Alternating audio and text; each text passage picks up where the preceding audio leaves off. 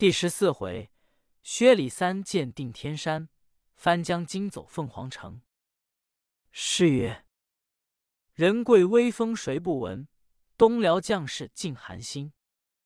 张环和独特功貌，到底终须玉石分。”单讲王星鹤叫声：“哥哥，带我上去会他一会看。”薛贤徒道：“需要小心。”星鹤答应。崔开战马上前说：“答，川白小将修得耀武扬威，我来会你。”仁贵抬头一看，只见一将冲过来，薛礼大喝道：“待来的番将少崔坐下之马，快通名来。”王兴喝道：“你要问我姓名吗？”谢尔公听，我乃红袍大栗子大元帅盖麾下总兵大将军王兴鹤，便是。你可知将军厉害吗？赵魔家的枪霸。说罢，把手中枪直往人柜面上刺来。薛礼把方天戟一声响，架了枪，复回一戟，直往番将前心挑将进去。王兴鹤说：“哎呀，不好！”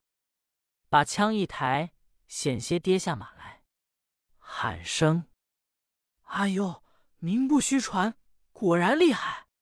兄弟们，快些上来，共擒薛蛮子！一声大叫，关前薛贤图、王兴熙说：“李大哥，你在这里略阵，我们上去帮助王大哥杀这火头军薛蛮子。”李庆先说：“既如此，各要小心。”二人道：“不妨。”催开战马上前，直奔仁贵厮杀。这薛礼好不厉害！一条戟敌住三人，杀得天昏地暗。薛贤图使动紫金枪望着咽喉刺，王兴鹤舞动白鹰枪望着胸前进，王兴熙使动大砍刀照天灵乱砍。薛礼全不在心，抬开枪，架开刀，四人杀到五十余合，不分胜负。周青、李庆红说：“他们三人战我一人，薛大哥，我等也上去帮帮。”众人道。说的有理，周青在前冲上来，截住王兴熙这把大刀；李庆红抵定薛贤图这杆枪。关前李庆先看见中原上来一将，此人好像我同胞哥哥，当初我弟兄同学蔡阳刀，原有十二分本事。他霸住烽火山为道，我等四人出路为商，漂流至此十有余年。今看此将一些不差，不如带我上去问他。就知明白了。李庆先带马上前，大叫一声道：“使大刀蛮子，可是烽火山为道的李庆红吗？”那庆红正杀之间，听得有人叫他，抬头一看，有些认得，好像我兄弟，连忙带过马来说：“你可是我兄弟庆先吗？”庆先也答应道：“正是你弟在此。”二人滚鞍下马，弟兄相会。叫王兄弟休要动手，这是我哥哥好友。庆红叫薛大哥，不要战，多是我弟结义弟兄，大家下马见礼。四人听言，住了手中兵器，来问端的。李氏弟兄把戏戏情由说个明白，王兴鹤大喜。如此讲起来，我们多是弟兄了。啊，薛大哥，小弟不知，多多有罪。仁贵道：“说那里话来？愚兄莽撞，得罪兄弟，不必见怪。”周青说：“二位王大哥，我等九人既为手足，需要服顺我帮，并胆同心才好。”星鹤说：“这个自然，况今又多是手足，自然同心征剿藩王。”李庆红道：“如此，我们大家冲关夺到了思乡岭。”报你们四位头功。众人道：“一说的有理。”庆红庆先上马，提刀在前，引陆九骑马，豁啦啦冲上吊桥。那些小番连忙跪下说：“将军们既顺大唐，我们一同归服。”仁贵道：“愿降者绝不有伤性命。”关上改换旗号，运出粮草，送与张大老爷。上了四位兄弟头功，不言王兴鹤运粮头献。先锋张环带领人马穿进关内，扎定营盘，来到总府衙门，升坐大堂。九人跪下。李庆红说：“大老爷，这李庆先是小人同胞弟兄，望老爷收留。”四人也道：“我等王兴鹤、王兴熙、薛贤图、李庆先叩见大老爷，今献粮草宝物马匹。”愿扶帐下共破东辽，以助威功。张世贵大喜说：“四位英雄归顺本总，赐汝等旗牌，辅其左右。”四人道：“我闻薛大哥是火头军，庆红兄是何官职？”庆红说：“我们五人多是火头军。”四人道：“如此，我等九人共为火头军。”张环心下暗想：不受抬举的。也罢，你等俱往前营为火头军变了。上了四人名字，不必细表。再讲到贞观天子闻报打破思乡岭，元帅传令起了人马，离了金沙滩，来至思乡岭。张世贵出关迎接，接进龙驾，坐于总府。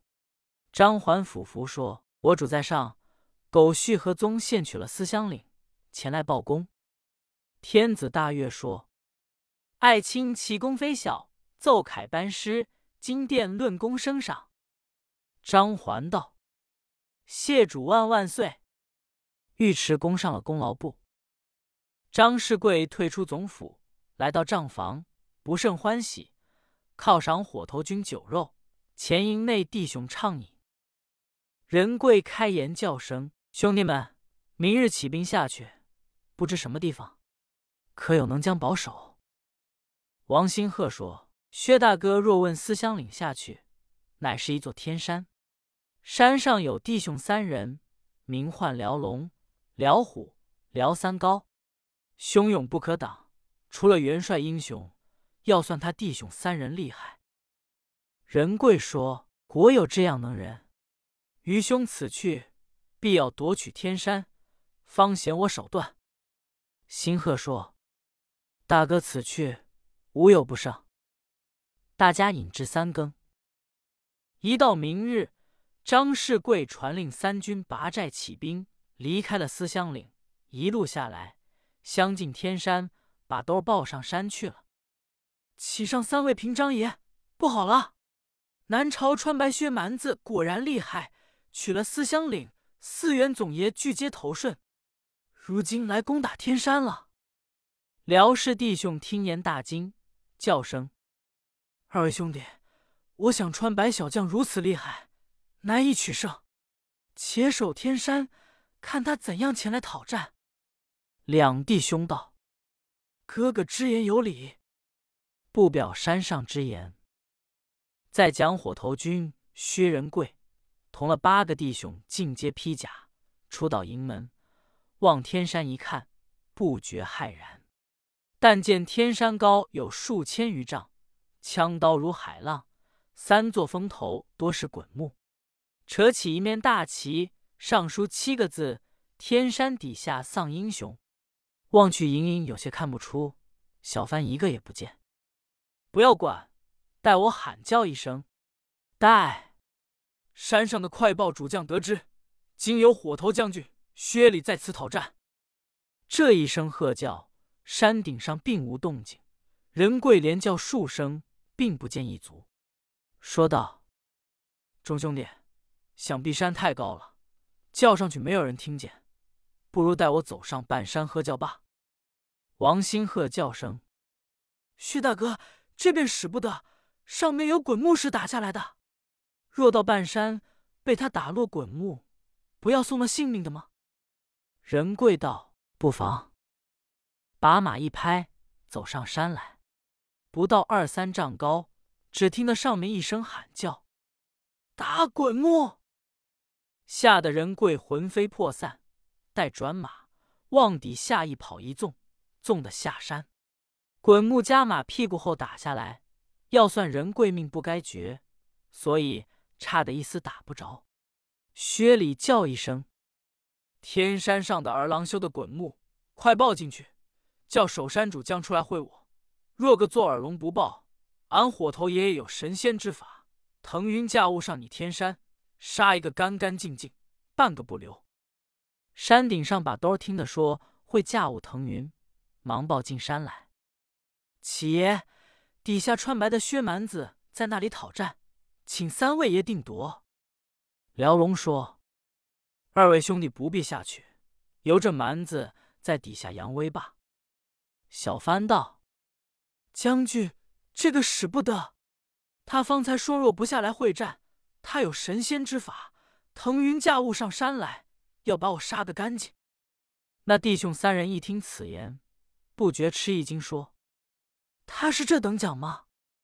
辽虎道：“大哥，久闻火头军厉害，看起来尽有仙法。”辽三高说：“不如我们走下半山，看看薛里蛮子是何等样人，这般骁勇。”辽龙、辽虎说：“兄弟言之有理。”三人披挂完备。端兵上马，出寨来至半山，说：“把多儿，我们叫你打滚木，便打下来；不叫你打，不要去动手。”小帆答应，知道。辽三高在第一个低些，辽虎在居中又高些，辽龙在后面顶上。三人立在半山。薛仁贵抬头一看，三人怎生打扮？那辽三高头上戴一顶开口。谢志亏面如郭迪，两道红眉，高颧骨，铜铃眼，海下几根长须，身穿皂罗袍，外罩乌有甲，坐下一匹乌鬃马，手执一柄开山斧。又见辽虎他头上戴一顶狮子卷缨盔，面似朱砂涂就，两道青眉，口似血盆，海下一部短短竹根壶，身穿一件锁子红铜甲。坐下一匹昏红马，手执两柄铜锤。后面辽龙他头上戴一顶虎头黄金盔，面方脸黄，鼻直口方，凤眼秀眉，五柳长髯，身穿一领锁子黄金甲，手端一管紫金枪。坐下一匹黄鬃马。这三人立在山上，人贵叫一声：“咦，上面三个幡儿，可就是守天山的主儿吗？”三人应道：“然也。”你等穿白小将，可就是南朝月字号那火头军薛蛮子吗？仁贵道：“你既知火头爷爷大名，怎不下山归服，反是躬身在上？”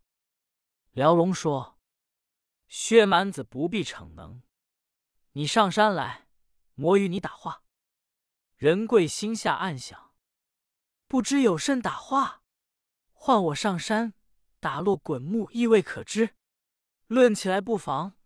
他们三人多在半山，绝不打下滚木来的。放着胆子上去。薛仁贵一手执戟，一手带及缰绳，望着山上来说：“发儿，你们请着火头爷上山，有何话说？”辽龙说：“薛蛮子，你说有腾云驾雾之能。”世上无双，凭你有甚法术本事，现出些手段与我们三位将军看看。仁贵闻言，心中一想，计上心来，开言说：“你们这般法儿，那里知道腾云驾雾？不要讲别的，只据我随身一件宝物，你国中就少了。”辽龙道：“什么宝物？快献与我们看。”仁贵说。我身边带一记活箭，射到半空中叫响起来。你们道稀奇不稀奇？辽氏三弟兄说：“我们不信，见那有活的？要晓得想见只有中原有，外国没有的，不会见过，所以他们不信。”仁贵说：“你们不信，我当面放一件与你看看。”辽三高说：“你不要假话，暗内伤人。”仁贵说。岂有此理！我身为大将，要取你等性命，如在反掌之意，何用暗箭伤你？辽龙说：“不差，快射与我们看。”那薛礼左手拿弓，右手搭起两支箭，一支是响箭，一支是鸭舌头箭，搭在弦上说：“你们看我射活箭。”辽氏弟兄听说，都把兵器护身。辽三高把开山斧遮住咽喉，在马上看薛礼往上面搜的一箭，只听书里书里响在半天中去了。那人贵这一响箭射上去，他力又大，弓又开得重，只想往半天中。一支真箭搭在弦上。那只辽家弟兄不曾见过响箭，认真倒是活的，仰着头只看上面，身体多不顾了。辽三高倒把斧子坠下了，露出咽喉，被人跪插这一箭，贴正射中辽三高咽喉内，跌落尘埃，一命呜呼，吓得辽虎魂飞天外，说：“哎呦，不好！”待转马头，思量要走，谁想人贵手快。发的一只，又是一只射去，中在马屁股上。那小马四足一跳，轰龙把一个辽虎翻下马来，惊得辽龙魂不附体，自己还不会跑上山去，口中乱叫：“打滚木！”上面小番听得主将叫打滚木，不管好歹，哄哄的乱打下来。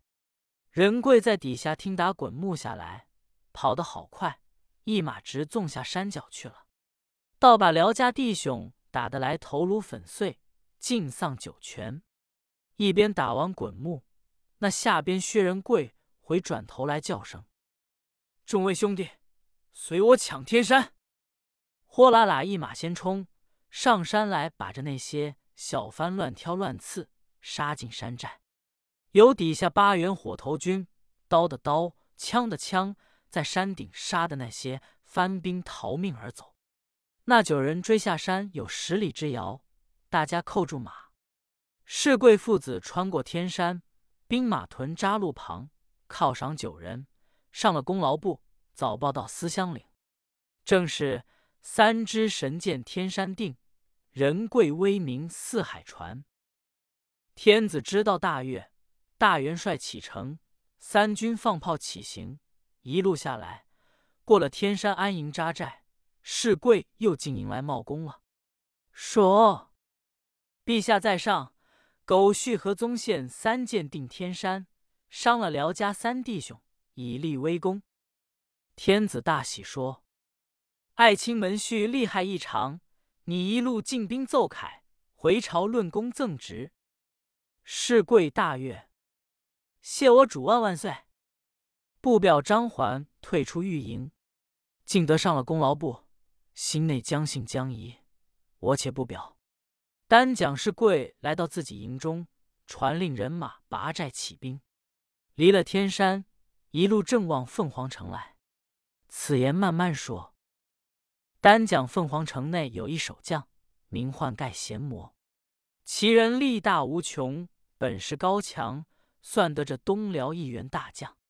他闻得南朝火头军厉害，暗想：天山上辽家弟兄本事骁勇，绝不伤于火头军之手，只怕他难过此山。正在思想，呼小番报进来说：“齐上将军，不好了！南朝川白小将剑法甚高，把辽家三弟兄三箭射死。天山已失，将到凤凰城了。”盖贤魔说：“有这等事？”尔等需要小心保守，待唐兵一到，速来报我。小番答应，出的衙门，只听轰天一声炮响，连忙报进。启上将军，南朝人马已安营在城外了。带马。